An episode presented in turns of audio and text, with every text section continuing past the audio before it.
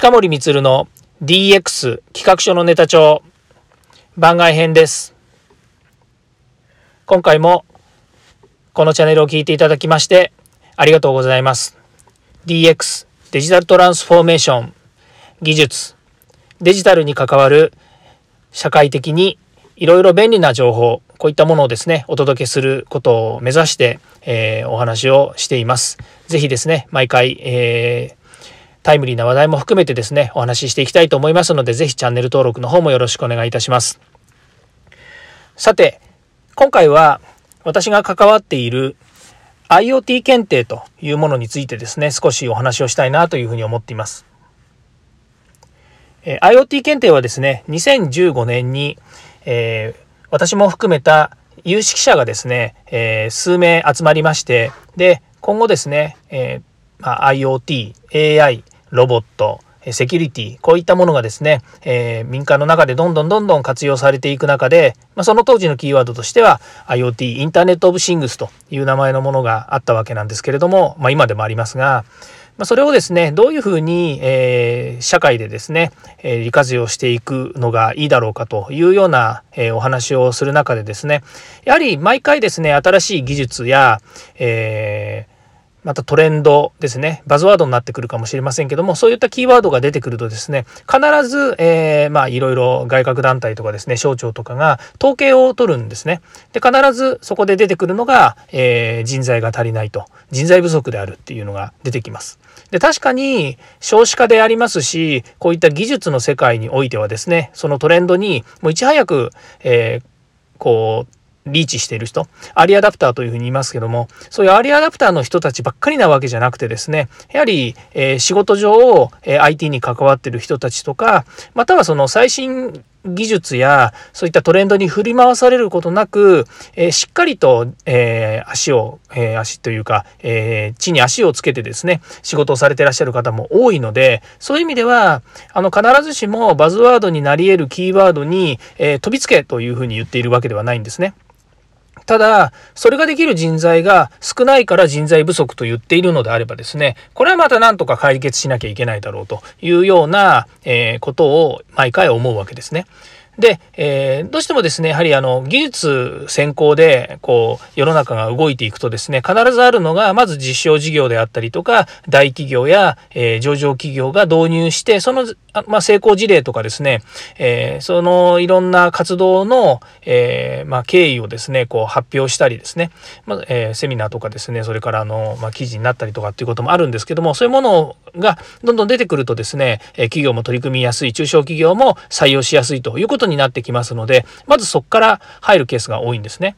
で、そうなるとですね、やっぱり教育であるとか人材育成っていうのは二の次、まあ二の次ではないんだけど、結局、えー、まあ、時間のかかる問題ですよね。教育とか人を育てるっていうのは時間のかかる問題なわけなので、どうしても、こう、後手後手に回ってくるような、まあ、あの、イメージがあります。で、私も、えー、IT のですね、えー、教育をしている会社でもありますので、まあそういう意味では、新しくですね、どんどんそういった、えー、キーワードが出てくればですね、教育、教育をやるんですけども、なかなかやっぱりこう指標というものがないんですよね。新しい、え、キーワードや新しいトレンドのものの指標を作るっていうのは、やっぱりなかなか難儀なものでして、だけれども、技術って結構ですね、えー、もう、あの、え、こういう風になったらいいんじゃないかとか、こういうものがあるんじゃないかっていうですね、えっ、と、キーワード的なものは結構出せたりしますので、そういう意味で、え、今回ですね、今回というのは2015年にですね、IoT 検定というものをですね、有識者として立ち上げて、で、えリリースをして今に至るっていうことなんですね。で、その時に相談したのが、え元日経新聞の記者であり、えその後ですね、IT 企業ですとか、それから、え IT 系の調査会社とかですね、やられていた、え中島博さんというですね、え方、まあ、業界団体で会長もやられていたということもありましてですね、非常に顔も広く、それからあの、えー、技術系のものには増資が深いということもありまして、えー、中島博さんに、えー声をかけてですね、えー、まあ、えっ、ー、と、いわゆるトップですね、えー、理事長とも言わず、会長とも言わない、え委員会ですので、委員長というですね、トップのお立場になっていただいて、で、え中島博さんの声掛けのもとにですね、セキュリティの分野ですとか、えそれから教育系の分野ですとか、いろんな人たちに、え集まっていただいて、で、えー、けんけんがくがくいろんな活動をしてきたと。で、もう一つですね、えー、これも中島博さんつながりで、えー、お呼びいただいたんですけれども、えー、元 Google の副社長、日本法人の Google 日本支社、日本 Google Japan の、えー、社長でもありました、え村上則夫さんですね。今、個人でもですね、教育にあの力を入れていただいて、教育というか、後進を育てるということにすごく力を入れていただいている方で、まあ、この方のお話ですね、いつ聞いても面白いんですけれども、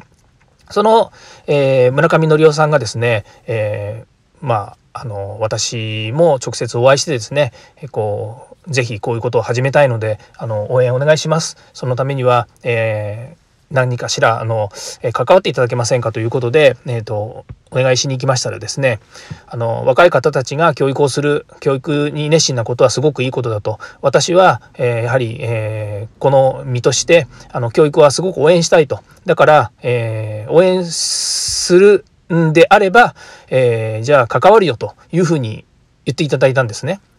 ですごく嬉しいなと、えー、恐縮しちゃうなというふうに思うわけなんですけどまだ海のものとも山のものともつかないようなあの、えー、教育と検定を立ち上げるというところでですねあの世界のトップであった、えー、村上則夫さんに入っていただくということだったわけですけども、まあ、ぜひじゃあアドバイザリーのですね、えー、トッププですね、アドバイザリーボードにはですね、何人かの方がいらっしゃるんですけども、その方のトップで、えチェアマンをやってほしいということをお願いしましたら、快く引き受けていただいたということで、えーまあ、えー、中島博さんとですね、それから村上則夫さんの、えー、ツートップでですね、まあ、ちょっとサッカーみたいな言い方になっちゃいますけども、ツートップで、えー、いろいろとこう進めていただいたというところです。で、えー、まず、あの、当然ですけれども、やっぱり有識者というかですね、あの、できる人たちを育てなきゃいけないということで、必ずですね、こう、あるのが、やっぱりプロを育てたいということになりましたので、じゃあ、えー、やはり、プロフェッショナルを育てるということで IoT 検定のですね、プロフェッショナルコーディネーターという資格をですね、作って、で、そこに、まあ、あの、全国で、えー、そうですね1200名以上今認定されてるわけなんですけれどもそういう人たちにあの企業とそれからベンダーとそれから SIR とみたいな人たちとですねつなぐ役割ですねコーディネーションする役割の人たちを育てましょうということでプロフェッショナルコーディネーターというのを、えー、作りました。で、えー、それからですね、2年ぐらいやって、えー、まあ、その当時ですね、え、2018年だと思いますが、平井拓也さんですね、今日の朝も朝活行ってきたんですけれども、平井拓也さんのところに、えこういうものができましたと。今、あの、IoT、えで、こういう限定を作ってですね人材育成と認定を頑張っていますと全国の、えー、地域でですねやっぱり人が足りないということで困ってるということもあるので一生懸命やってますっていうふうにお話をしましたところですね平井拓也さんから IoT っていうのは、えー、どの分野でもどの業種でも必要なんだからプロばっかり育てることもやってもいいけどももっとユーザーに役に立つようにユーザーがもっと勉強できるような仕組みを考えた方がいいんじゃないかっていうふうに言われたんですね。でその話を持ってですね、えー、村あの、えー、中島博会長にですねあのこういうふうに平井拓也さんからアドバイスいただいたんですけどいかがですか？って、えー、言いましたですねじゃあもうそれはユーザー向けのですねあの、え検定もやろうと教育もやろうというふうにですね、まあ、一、あの、えー、一発であのご用意いただきまして、まあ、それで三役ですね、私と、えー、村上則さんと、えー、高安さんという、えー、コンサルタントの方とですね、もう三人で相談して、じゃあやりましょうということで、えー IoT 検定パワーユーザーというですね、えっ、ー、と、試験を作りました。これはあの、A、B、C というグレードの3段階のグレードがありましてですね、勉強して、えー、知識やスキルが身についたごとにですね、ランク分けにされているということで、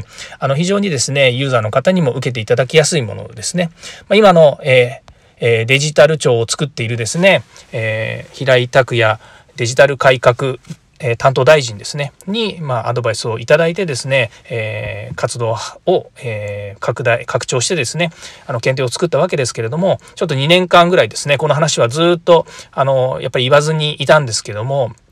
まあ、今日平井さんの、えー、顔を見てですね、それで書籍ですね、あの教科書と、それからあの検定の、えー、リーフレットでですね、お届けして、えー、のご挨拶をしたんですが、まあ、それを私実は自分がやってですね、ジーンと自分で来ちゃいまして、えー、もうこれをやっぱり言わなきゃいけないなというふうに思ってですね、今日、あの、満を持してお話をさせていただきました。えー、これからまたどんどん普及させるために頑張っていきたいと思います。今日、あの、聞いていただきましてありがとうございました。ではまた。